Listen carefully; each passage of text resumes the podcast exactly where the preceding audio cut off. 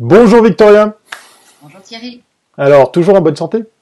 Toujours en bonne santé, mais un petit peu triste aujourd'hui parce que j'ai appris le décès de l'écrivain Luis Sepulveda et ça m'a fait beaucoup de peine. Et donc, parce que quand même dans la vie, on a aussi un petit cœur et un cerveau, euh, je voulais juste, et ça va amener notre invité d'aujourd'hui, évoquer un petit passage d'un livre que j'adore et que j'adore toujours, Le vieux qui lisait les romans d'amour de Luis Sepulveda, où euh, en pleine Amazonie, euh, ce vieux euh, explique à des orpailleurs ce qu'est la ville de Venise. Et ces gens-là ne comprennent pas comment on passe d'une maison à l'autre en bateau, et ils se disent, mais attendez, ça n'a aucun sens. si on passe d'une maison à l'autre en bateau, pourquoi est-ce qu'ils n'utilisent pas leur maison comme bateau pour passer, pour flotter? Et l'autre leur dit, non, non, mais ce sont des maisons en dur. Et donc, ils n'arrivent pas à comprendre. Tout ça pour arriver à cette question de la marque, quel est le territoire de marque? Euh, C'est quelque chose qui doit être construit et quand il n'est pas bien construit, on n'arrive pas non plus à comprendre ce qu'est une marque. Parce qu'un produit en tant que tel, ça veut tout et rien dire, mmh. mais évoquer, aller au-delà de simplement ce qu'est l'utilité d'un objet, euh, eh ben c'est un travail de communicant. Et ce travail, c'est justement précisément le travail de Jean-Louis, euh, Jean-Louis, excuse, de François-Louis Noël. C'est l'émotion qui te fait parler ainsi, ainsi. Je dois avouer que je t'appelle FLN depuis toujours. Donc François-Louis Noël, c'est plus simple. Qui est euh, un euh, planeur stratégique et ça, c'est pour moi, c'est, je suis très contente parce que c'est un de mes sujets préférés en, en communication. Et j'aimerais juste qu'on démarre cette conversation autour de la marque, autour de ce métier du planeur stratégique, métier, j'en ai écrit des lignes et des lignes sur ce thème-là, qui est pratiquement, euh, à part toi, je ne vois pas qui fait ce métier en Suisse romande. Alors, qu'est-ce que c'est? Bah, Alors, c'est vrai que en fait, le, planning, euh, c'est effectivement normalement le, le, travail en fait qui est, qui est, réalisé autour de la marque et, et des messages. Souvent, en fait, euh, moi j'ai l'habitude de le présenter comme la réponse à la question qu'est-ce que je dis? En fait, la communication, à la fin, c'est simple. Il y a un message, il y a un émetteur, un récepteur. Et le planeur, il travaille autour de, de la question de qu'est-ce que je dis. Et qu'est-ce que je dis, c'est à la fois travailler sur l'émetteur, donc la marque, donc définir en fait qui est la marque, qu'est-ce qu'elle fait, qu'est-ce qu'elle veut, où est-ce qu'elle va. Et puis ensuite, euh, travailler évidemment sur les cibles, qui peuvent être des consommateurs, qui peuvent être des cibles institutionnelles, etc. Mais en tout cas, définir en fait leurs attentes de manière à calibrer finalement les messages pour répondre à ces attentes. Donc c'est ça en fait mais comment est-ce que tu expliques qu'on n'est jamais, parce que je me rappelle en avoir même parlé avec Seguela de ce métier de, planeur stratégique, et lui m'avait dit mais non, ça n'existe pas, ça sert à rien, tout ça c'est une mode. Et à Paris, eh ben, ça a pris, mais en Suisse romande, ça n'a jamais pris. Pourquoi? C'est une bonne question parce qu'il y a plusieurs écoles du planning en fait. Si on regarde le, planning en fait, le vrai planning, c'est le planning qui est opérationnel, c'est les pays anglo-saxons en fait qui sont euh, les plus euh, euh, j'allais dire, en avance et puis qui ont toujours considéré le planning comme euh, étant au cœur du réacteur euh, dans la, dans la com. D'ailleurs, les planeurs, on les appelle des account planners, donc qui sont en mhm. fait des planeurs dédiés à des comptes. Euh, et c'est vrai qu'en France, il y, a une approche qui a été au départ qui était beaucoup plus planeur, un peu bibliothécaire, on est dans un coin, et puis on, on, le sort de notre boîte quand on en a besoin euh, pour euh, faire un peu briller une présentation. Et c'est vrai qu'après, cette approche-là, en France, elle a évolué aujourd'hui avec des départements planning qui sont, j'ai encore vu ce matin qu'il y avait euh, une personne qui disait chez les DB qu'ils n'avaient jamais été autant sollicités en ce moment. Les, les, planeurs. Et donc voilà. Et après, il y, y a un point très simple en fait en Suisse romande qui a pas de l'autre côté de en, en Suisse alémanique, c'est que c'est des questions de, de, volume, de business et de budget. C'est-à-dire qu'en fait, un, un, planeur, ça vous coûte quand même une ressource assez chère et qu'à un moment donné, quand vous êtes obligé d'arbitrer sur la base de budgets qui sont pas très élevés ou des mandats en fait qui vont être ponctuels, ben, vous allez prioriser la création, vous allez prioriser la gestion du projet. Et alors que dans le fond, à la fin, la valeur, elle est, la valeur ajoutée, elle va être générée par une alliance entre le planning stratégique et la création. Si vous faites que de la création, vous êtes de l'exécution créative. Thierry, ça c'est un langage que tu connais pas. oui, non, non, moi, moi j'ai toujours été épaté. J'ai beaucoup de respect pour ton travail hein, parce que je me pose toujours la question de la taille. Et tu viens de l'évoquer, hein, effectivement, on parle de la France, on parle de reste de l'Europe. Je me suis toujours demandé très naïvement, mais est-ce qu'on a besoin de ça pour un marché aussi petit que le nôtre? Puis en même temps, on parle très souvent de la Suisse comme un, un marché test euh, similaire à l'Europe, euh, différentes cultures, différents médias, différents supports, euh, différentes langues.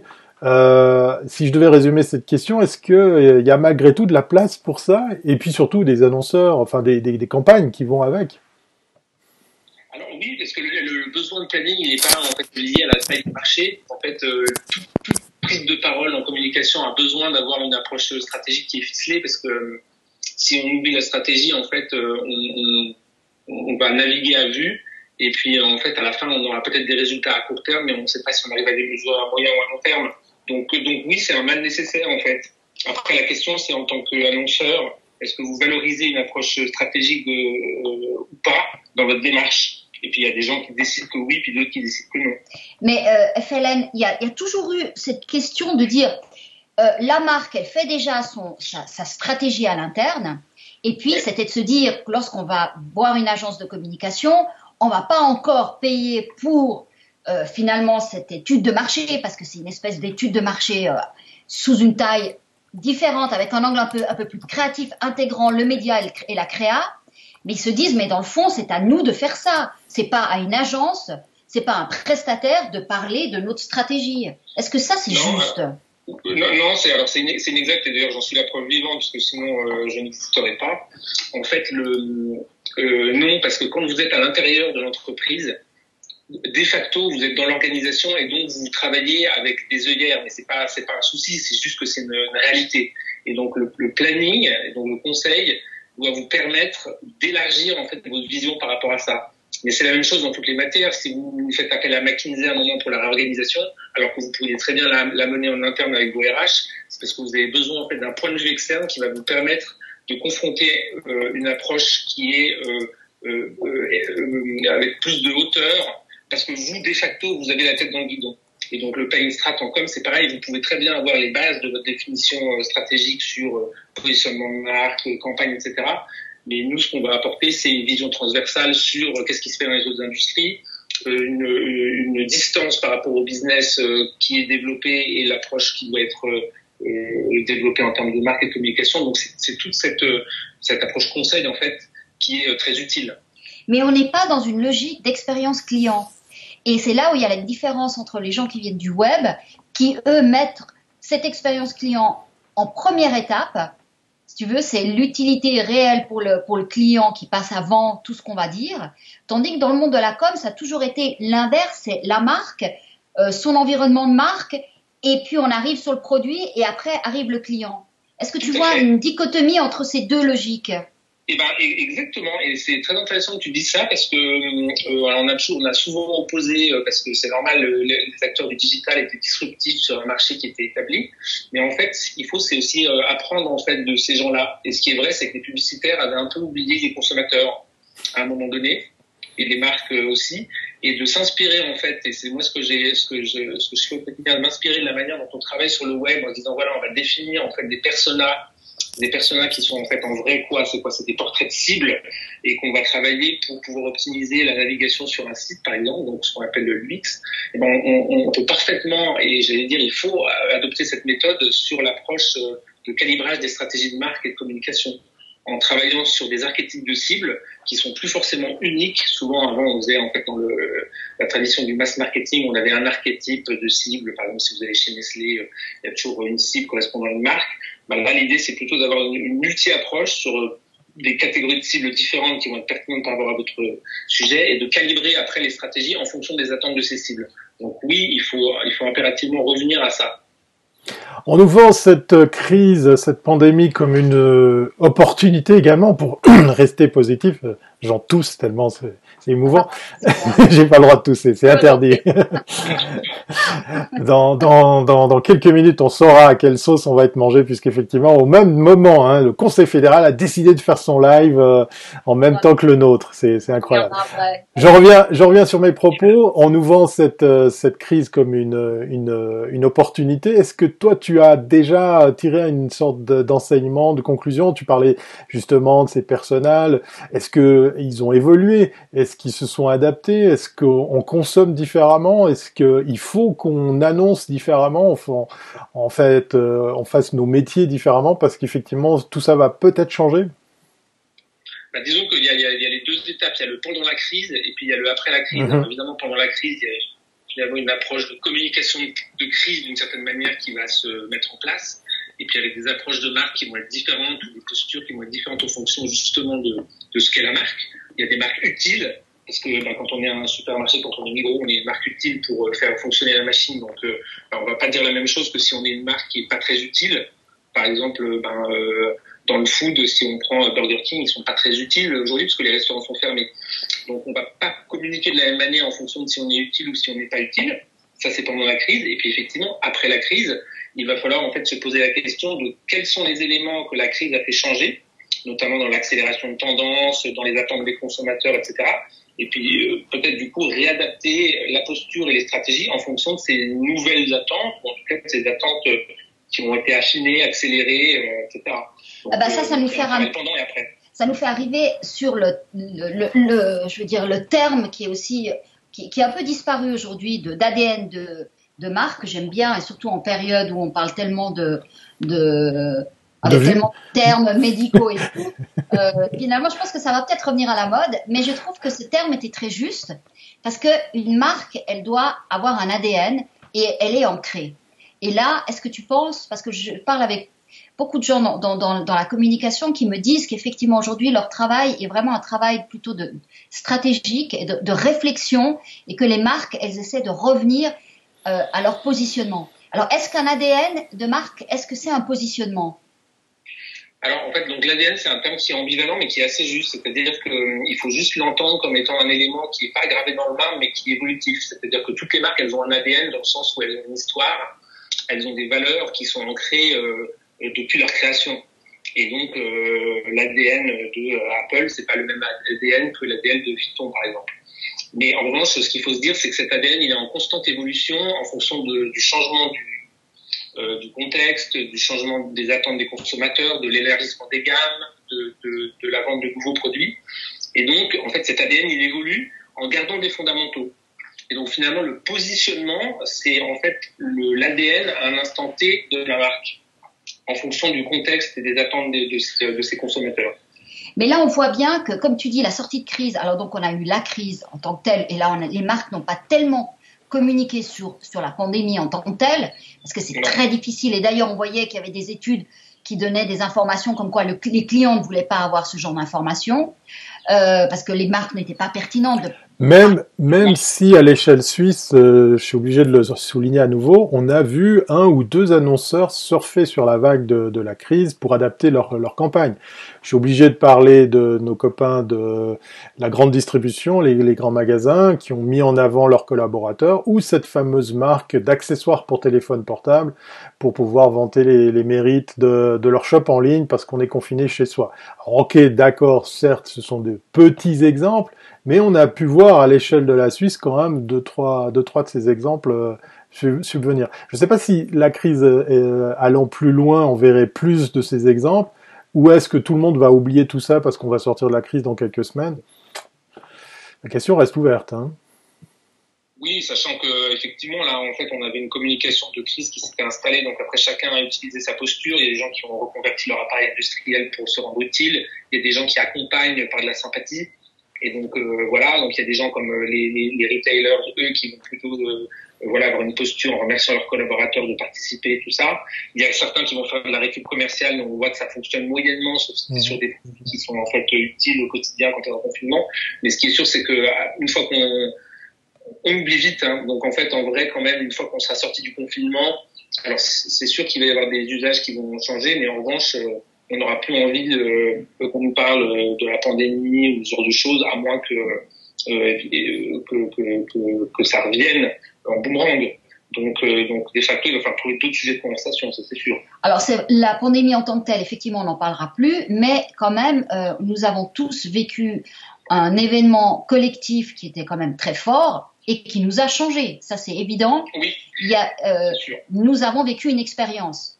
Euh, et donc, euh, normalement, ce genre de, de, de, de, mutation n'arrive que par des guerres ou des, ou des pandémies comme celle-ci, parce que ça prend du temps. Les, les changements de valeur d'une société, c'est pas, ça ne se fait pas en un jour. Comment est-ce qu'on peut aujourd'hui, en tant que marque, euh, imaginer quels seront les changements réels? Parce que dans le fond, on ne sait pas s'il va y avoir un vrai changement en, en termes de, de notion d'écologie, Est-ce que la mobilité va vraiment changer? Tu vois, comment est-ce qu'on peut se préparer euh, à, et entrevoir Est-ce que les marques vont devoir faire des, des, des sondages, des tests, des bêta-tests Je sais pas comment, comment est-ce qu'on, en tant que marque, on peut créer aujourd'hui des cellules à l'interne pour réfléchir, essayer de, de, de voir sur, va pas se tromper, de pas partir sur un axe qui serait un axe qui serait absolument pas porteur? Bah, disons que ouais, il faut vraiment avoir une posture qui est euh, très euh, à la fois réactive et proactive. Réactive, ça veut dire qu'il faut être à l'écoute en fait pour regarder là qui est en train de se produire. Et donc c'est, toujours intéressant de regarder, de lire en fait la littérature, les articles, les, les tendances. Et puis là, il y a en fait quand même quelque chose qui se dégage, qui est de dire que tout ce qui était à l'œuvre de manière plus ou moins sous-jacente jusqu'à présent, en fait, la crise, c'est un facteur d'accélération.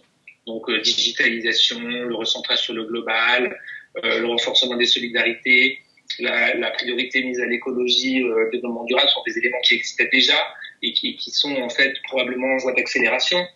Donc en fait, il faut euh, il faut être attentif à ça, voir si euh, euh, ça va se confirmer ou pas. Et donc c'est là où il faut être proactif en se disant ben, une manière, parce qu'on on peut pas être futurologue, hein, donc on peut pas non plus prévoir, mais en revanche ce qu'on peut, c'est se pencher sur ben, les gens qui nous intéressent, les nos cibles, les consommateurs, et puis effectivement mettre en place parce que souvent, en fait, dans la, dans la, dans la pub, ce qu'on fait, c'est qu'on fait des tests, euh, des tests quali, quanti, mais qui sont basés sur des campagnes ou euh, sur des produits, etc. Peut-être là, ce qui est intéressant, c'est de travailler de manière prospective, justement sur l'interrogation euh, des, euh, des citoyens consommateurs, sur les différentes tendances qui se dégagent et voir en fait comment est-ce que ces éléments-là euh, se renforcent ou pas. Et puis après, les intégrer dans la réflexion globale. Donc oui, alors, vous savez, ce live, c'est aussi, euh, dans le mot live, l'opportunité d'interagir. Et je remercie Pierre qui nous pose une question, puisque effectivement, vous avez le droit de liker, vous avez le droit de partager, vous avez le droit de commenter, mais vous avez le droit aussi de poser vos questions. La question de Pierre, la peur d'être oublié après quatre ou cinq semaines de crise ne serait-elle pas la preuve pour certaines marques qu'elles n'ont pas fait leur boulot avant? Très bonne question, je trouve. Très bonne question, oui. Oui, oui, alors c'est vrai que c'est une bonne question, et moi je pense qu'en fait... Euh franchement, cette peur, euh, ouais, elle n'a pas lieu d'être en vrai. C'est-à-dire que j'ai lu un peu à droite à gauche que les gens disaient oui, si vous faites rien pendant la crise, vous allez être oublié. Je pense que c'est un peu des raccourcis. Je pense que c'est pas parce qu'on fait rien pendant cinq semaines qu'on va être qu'on va être oublié. Et effectivement, en revanche, c'est pas parce qu'on aura été suractif pendant cinq semaines que soudain on va être euh, extraordinairement reconnu, etc. Si on n'avait pas fait le boulot avant. Donc en fait, c'est la crise, c'est une continuité. C'est juste un challenge parce que si on a bien fait le boulot avant et qu'on n'arrive pas à avoir la bonne posture pendant la crise, ça peut nous péjorer. Et euh, à l'inverse, si on n'a pas fait le boulot avant et qu'on le fait pendant la crise, ben, je pense que c'est un peu un, un coup d'épée dans l'eau. Donc ce qu'il faut, c'est travailler avant, travailler pendant et travailler après. Normalement, il n'y a pas de souci. Donc on revient sur les valeurs de la marque. Exactement, il revient sur les valeurs de la marque. C'est pour ça qu'il faut toujours s'interroger. Et c'est là où le concept d'ADN est intéressant. C'est c'est quoi mon ADN Du coup, pendant la crise, j'ai un environnement qui change. Donc comment est-ce que j'adapte ma posture par rapport à mon ADN et au nouvel environnement. Et puis pareil sur l'environnement après-crise qui aura évolué parce que des, tendances seront émergées. Et comment est-ce que du coup je me réadapte à ce nouvel environnement. C'est pour ça que la notion d'ADN, elle est intéressante parce qu'on est dans, une logique d'évolution. On garde des fondamentaux et on évolue au fur et à mesure que notre environnement évolue. Alors sans dévoiler des, des secrets de fabrication, cette crise, on est en train de la vivre, hein, on en parle comme si elle était déjà terminée, mais on va devoir encore un petit peu patienter. Ouais, voilà, on, est déjà, on est déjà à l'après, ça va beaucoup mieux, tout est réglé. Euh, voilà, je disais, sans dévoiler des, des secrets de fabrication, est-ce que tu as de ton côté des, des, marques, des annonceurs qui viennent prendre conseil, qui viennent prendre le pouls, qui viennent un petit peu à la pêche aux infos? Je sais qu'on n'est pas des 10 heures de bonne aventure et, et encore moins capable de lire dans, dans les boules de cristal, mais est-ce qu'on a cette ouverture, ce, questionnement, ce, cette, demande de, mise en, perspective euh, du côté des annonceurs ou, au contraire, ils ont déjà une vue bien précise de, la suite? Non, non, je pense que là, tout le monde euh, navigue un peu à vue. Donc, en fait, nous, on a beaucoup travaillé euh, justement au tout début de la crise parce qu'en en fait, il y a une période où c'est un peu la panique, il faut se réorganiser tout ça. Donc, on a travaillé dans ce cadre-là sur des postures de communication pour prendre en compte ce nouveau contexte. Et effectivement, là maintenant, on commence, mais on commence seulement parce qu'en fait, en vrai, ça fait comme quatre semaines, hein, donc c'est pas plus, voilà.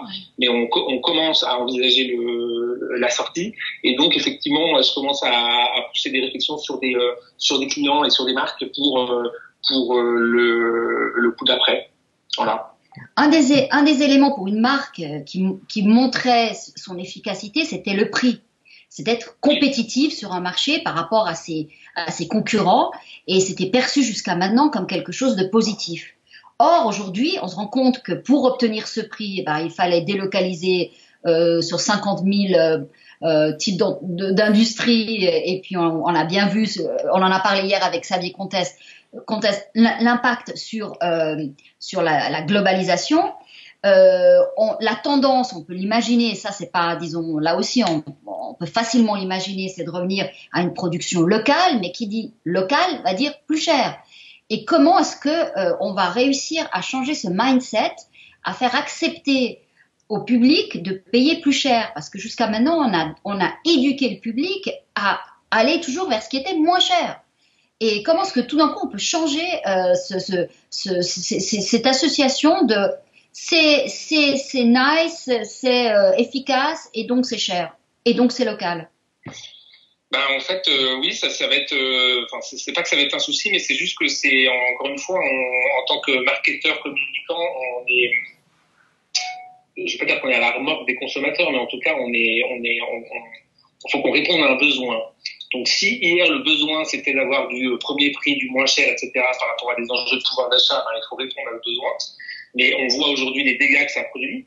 Et donc, en fait, le changement de mindset et la crise peut être un catalyseur pour ça, hein, de se dire, mais finalement, à quoi ça sert tout ça de payer toutes les choses moins chères si au final c'est pour que je sois enfermé chez moi parce qu'il y a des problèmes sanitaires?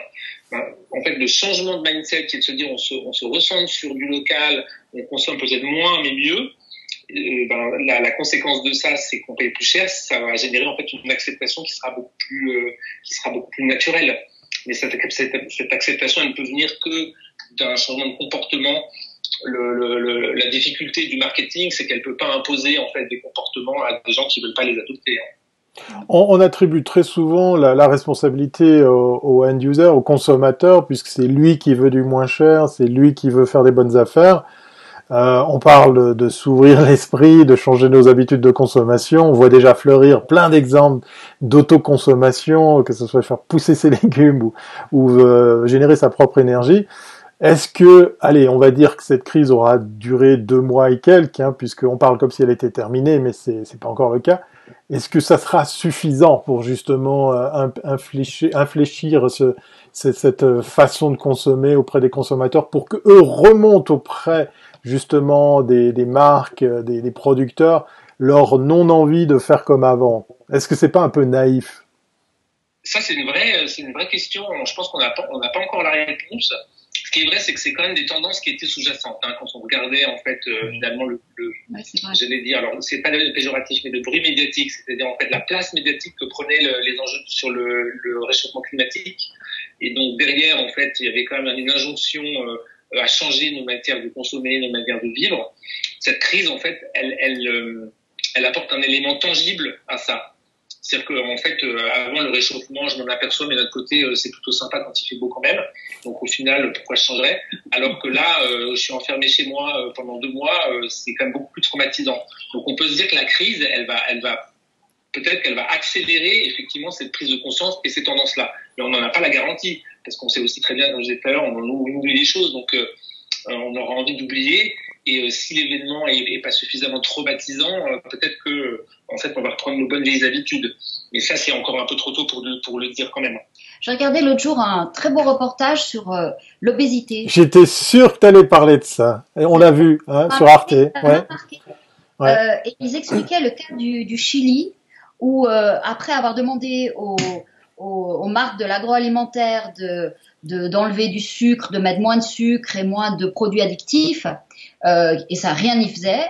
Euh, ils sont arrivés avec cette histoire de logo euh, ou des, avec euh, des logos très très simples pour que les enfants les, les, comprennent et les écoles aussi ont éduqué les enfants à comprendre ces logos.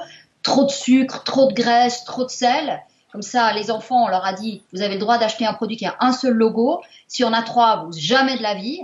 Et c'est très très simple, très ludique. Et ils se sont dit, et je trouvais très intéressant parce qu'ils ont éduqué les enfants pour que les enfants éduquent les parents. Oui. Et on voit bien que le circuit euh, de, je dirais, de, de, de persuasion qu'on a fait pendant des années sur les consommateurs, finalement, on se dit, on peut être vertueux maintenant en touchant les enfants. Et je trouve que ça, c'est assez intéressant. Et ça m'amène à la question de dire finalement, y aura-t-il un jour, un jour un droit d'inventaire contre les marques pour dire vous avez fait des choses qui sont innommables, alors qu'on voit qu'une fois que les gens réagissent, eh ben, comme par hasard, il y a moins de sucre, moins de sel et moins de, de cochonneries dans les produits. Ah ben, non mais c'est évident, c'est évident et c'est vrai que changer des comportements sur des habitudes qui ont été établies depuis plusieurs générations, c'est hyper compliqué. Donc le fait de prendre le problème avec les nouvelles générations, c'est la seule manière euh, de faire euh, fondamentalement, mais on le voit aussi en Suisse, on a beaucoup de chance nous dans les écoles avec les différents euh, départements d'instruction où en fait bah, ils, mettent vraiment en avant auprès des enfants aujourd'hui toutes ces notions de respect de l'environnement, de tri, d'économie même en se brossant les dents, tout ça. Et donc ça, c'est des comportements qui vont être ancrés dans l'imaginaire collectif des générations qui viennent. Et donc effectivement, eux après, ils auront le loisir de choisir qu'est-ce qu'ils consomment et qu'est-ce qu'ils privilégient. Et donc les marques qui euh, euh, n'auront pas adopté, qui n'auront pas anticipé finalement ces, ces éléments-là, elles seront de facto hors jeu. Mais d'ailleurs, on voit très bien, hein, les, aussi aujourd'hui, on, alors on, on, débat toujours sur les notions de millennials, de génération Z, etc. Mais les générations Z qui sont censées être les, les, les, plus jeunes, moins de 20 ans, moins de 25 ans, et donc eux ont vraiment des, des modes de consommation qui sont encore plus disruptifs que ceux de, des millennials. Oui, on arrive sur la consommation très locale de produits sains, de plus du tout euh, euh, conditionnés. Euh, il y a quand même quelque chose qui est en train de, de, de s'imposer quand même. Hein. Et, exactement, et, et, on voit qu'ils sont pas du, du marketing, ils se détournent en fait des outils traditionnels, ils détournent des grosses marques euh, traditionnelles multinationales, donc ce retour en fait euh, à plus de sobriété, plus de simplicité, plus de local. Encore une fois, peut-être que la crise, elle va être un accélérateur auprès des gens qui avaient encore de la peine à s'imaginer ça. Et en tout cas, elle va confirmer ça auprès des, des générations plus jeunes. On est, on est dans l'exemple de Arte euh, sur une échelle de temps qui peut paraître longue, mais qui est rapide à l'échelle du pays, puisqu'on parle de deux ans de changement. L'exemple de ces logos noirs en plus, hein, très visibles. Euh, plus il y en a et moins il faut consommer ces, ces produits. Un système d'ailleurs qui a été euh, appliqué, copié chez nos amis mexicains et d'autres pays avoisinants, comme quoi effectivement cette recette pourrait inspirer l'Europe, puisque dans le reportage, on parle de notre fameux système, euh, je crois, qui existe dans quelques pays, et c'est même pas obligatoire pour certains, euh, certains producteurs de, de, de, de nourriture de l'appliquer sur leur emballage. On parle de cette mollesse de l'Europe de ne pas arriver à l'appliquer. Moi, je reviens sur l'échelle de temps, parce qu'effectivement, on parle dans ce reportage de deux ans. Deux ans, tout d'un coup, comme tu le dis, Victoria, les Coca-Cola, pour pas les nommer, et autres euh, euh, producteurs de ces boissons, on va les appeler comme ça, ont très vite changé leur fusil d'épaule. Ils ont réussi à refaire de nouvelles recettes, à enlever euh, du sucre, à corriger le truc, là où on nous vantait l'impossibilité de le faire. Et là, on parle de deux mois, peut-être trois mois de, de crise. Est-ce qu'on va aussi avoir un impact qui sera un petit peu distillé dans le temps Est-ce que ça va venir par autre chose? Parce que on, est en train de vivre cette crise. On, avait déjà des phénomènes de euh, des, mouvements, euh, le minimalisme, l'autoconsommation, les choses comme ça. Est-ce que c'est l'apanage d'une euh, génération? Est-ce que c'est le devoir des marques? Est-ce que c'est nous les consommateurs qui devons faire quelque chose? Franchement, encore une fois, on le voit, c'est intéressant ces exemples où on voit que les gens, les marques, elles vous disent comme Coca-Cola ou d'autres, peu importe, hein, mais qui vous disent non, c'est pas possible, on peut pas le faire. Puis sous la pression finalement de leurs consommateurs, ils sont obligés de le faire et puis tout ce qui n'était pas possible devient possible. C'est exactement ça, c'est qu'en fait, encore une fois, la, marque et puis euh, elle répond à quoi? Elle répond à un marché et une demande. Et si à un moment donné il n'y a plus la demande, et eh ben elle est obligée de, de, faire évoluer son modèle de manière à retrouver une demande. Donc euh, donc euh, donc ça semble logique et dans ce cas-là, la notion de temps elle est effectivement elle est effacée parce que ben, vous devez faire du business donc il faut réagir vite. Et si vous réagissez, si vous ne réagissez pas vite, vous êtes mort.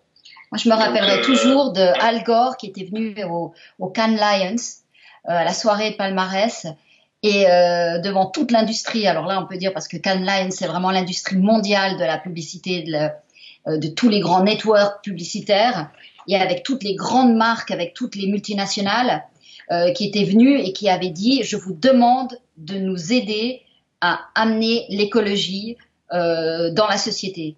Il a dit, vous êtes, l'industrie de la communication est la seule qui peut faire changer le mindset du public. Et je l'ai trouvé que c'était vraiment dingue parce que c'est vrai, quand j'avais appris que Al Gore était là ce soir-là, je m'étais dit, mais il vient dans la fosse au lion, mais qu'est-ce que c'est? Et au contraire, il, il, était venu comme dans un dans un match de comme un truc de une clé de judo, utiliser la force pour l'amener dans le bon sens. Et ça, je trouvais que c'était assez dingue. Euh, là, euh, les gens ont compris que la science a un poids. Ils ont compris euh, qu'on va devoir vivre différemment et que tout est relié, et, et, connecté et tout peut avoir une incidence sur tout. Et je pense que ça, les marques aujourd'hui, elles, elles doivent comprendre que l'écosystème, il est global. Oui, exactement. Et encore une fois, c'est vrai que euh, euh, dans l'industrie, nous, dans l'industrie de la communication, ça reste quand même une on a effectivement, euh, par rapport aux marques, c'est ce qu'on disait tout à l'heure, c'est la valeur conseil. C'est-à-dire qu'on est censé quand même être attentif aux tendances. Et puis, euh, finalement, on est là pour, on est, on est la voix du consommateur en quelque sorte. Et donc, on, on doit pouvoir, par les conseils qu'on prodigue, orienter la réflexion aussi des marques. Donc, euh, donc c'est l'alliance en fait de tout ça qui génère après euh, euh, un changement sur les business models et puis un, changement d'approche. Donc oui, dans ce cas-là, on a, on a évidemment notre, notre rôle à jouer, sans tomber dans le greenwashing ou quoi, mais en tout cas de faire, de faire réaliser nos clients, s'ils l'avaient pas réalisé déjà, un certain nombre d'éléments. Dernière question, puisqu'on arrive déjà au terme de cet euh, chouette entretien. On va d'ailleurs laisser la place à un autre live, celui du Conseil fédéral, qui va enfin nous dire à quelle sauce on va être mangé. S'il y avait, alors, on va pas parler de marque, on va parler plutôt de, de type d'annonceur, type d'industrie. Euh, quel, quel domaine tu verrais justement euh, devoir changer son fusil d'épaule au niveau de sa, sa communication, s'améliorer, peut-être euh, s'adresser différemment, sans citer de marque, peut-être juste des, des, des, domaines où tu, tiens, tu te dis, là, on vient de citer l'exemple des boissons gazeuses euh, avec, euh, avec du sucre. Euh, à, à, quel, à quel type d'industrie, quel type d'annonceur tu penses quand je te pose cette question? Moi, j'allais dire, je pense que c'est vraiment tout ce qui est, mais c'était déjà un peu en péril, hein, mais c'est tout ce qui est euh, le domaine de la grande consommation. C'est-à-dire qu'en fait, tout ce modèle qui a été construit euh, avec des produits euh, mass market, grande conso, euh, voilà, industriel, accessible à tous, etc.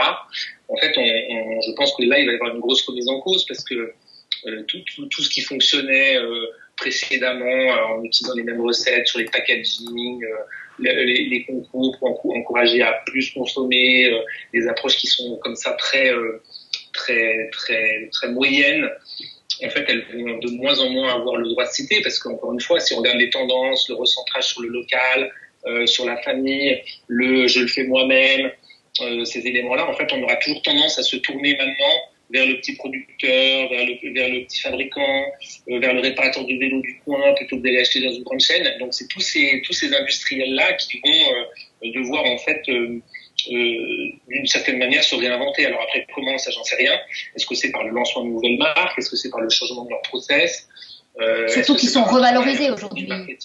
Leur, image est revalorisée parce qu'avant l'artisan, on se disait mon Dieu, il n'arrivera jamais la, la grande distribution, alors qu'on a vu aujourd'hui que c'était les, les, petits artisans, les gens qui avaient des métiers les plus proches des gens qui finalement sont les seuls utiles. C'est sur ceux qui nous ont donné à manger, euh, qui sont occupés de nous et qui ont nettoyé nos rues. Donc voilà, ça change aussi. Ouais. C'est exactement ça. Et puis on redécouvre encore une fois, hein, quand vous avez refait l'expérience d'aller acheter vos fruits et légumes à la ferme, pour aller au supermarché. Ouais et ben je suis pas sûr que vous allez euh, changer à nouveau parce que vous allez, comme on disait tout à l'heure, vous allez payer peut-être un peu plus cher, mais il y a une autre expérience, euh, on discute cinq minutes, euh, il y a moins de monde, c'est un environnement naturel. Donc tout ça fait que à la fin, eh ben euh, voilà. Alors après, la grande distribution c'est pas forcément un bon exemple parce que là, en l'occurrence, ils ont démontré aussi quand même leur rôle. Oui, oui ils ont quand même des producteurs locaux aussi. Oui, oui, puis ils ont des producteurs locaux. Et puis en Suisse, encore une fois, en Suisse, on a beaucoup de chance parce qu'on a une, une, des enseignes de grande distribution qui sont très attentifs à ça et à privilégier le local. Mais néanmoins, ça reste quand même sur des marques qui sont euh, qui étaient des piliers de la grande distribution euh, sur la grande consommation. Je pense que là, il va falloir effectivement euh, sérieusement réfléchir à comment est-ce qu'on se positionne et sans avoir une approche artificielle, parce que l'approche artificielle ne fonctionnera pas très bien à mon avis. D'ailleurs, c'est, ça sera un peu le mot de la fin hein, de, en direct de notre chat room. Euh, de nouveau Pierre qui nous balance une phrase qui est presque une conclusion pour cet extrême, euh, cet euh, excellent échange. Merci encore euh, pour le temps passé. Pierre qui nous dit un peu moins d'arrogance serait appréciable de la part des marques et de la pub. La proposition d'un monde consumériste idéal sur les écrans et sur les culs de bus est aussi un acte politique. Je vous laisse deux heures, hein. mais mais il y a, y, a y a du bon dans tout ça. Merci beaucoup à François, Louis, Noël pour ce temps passé, pour cet échange fort instructif. On va se retrouver très bientôt, hein, je pense, pour effectivement pour parler pour parler de, de l'après crise. Et puis quant à nous, ben nous on se retrouve euh, très très prochainement, je crois, Victoria. Ah ben demain, demain c'est vendredi encore. Demain c'est ravioli, demain c'est vendredi. voilà, on vous laisse euh, rejoindre le live du Conseil fédéral et puis euh, quant à vous tous, on vous dit euh, merci pour le partage, merci pour les commentaires, les likes et, et autres abonnements et on se voit demain 15h même endroit. Merci, ciao ciao. Portez-vous bien. Salut, ciao ciao. N'hésitez pas à partager cet épisode de podcast à vos amis et vos contacts. Un épisode disponible sur iTunes, sur Google Podcast, sur Spotify et bien d'autres plateformes audio. Retrouvez l'entier de l'actualité de Thierry Weber sur thierryweber.com. Ce podcast est une production brief.com.